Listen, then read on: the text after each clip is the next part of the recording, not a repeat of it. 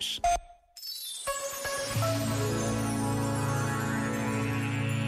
Sobre o tempo desta quaresma, afirmou o Papa Francisco, foram-nos dados 40 dias favoráveis para nos lembrar que o mundo não deve ser encerrado nos limites estreitos das nossas necessidades pessoais e para voltar a descobrir a alegria, não nas coisas a acumular, mas no cuidado de quem está mergulhado nas necessidades e aflições. Encaminhemos-nos na oração.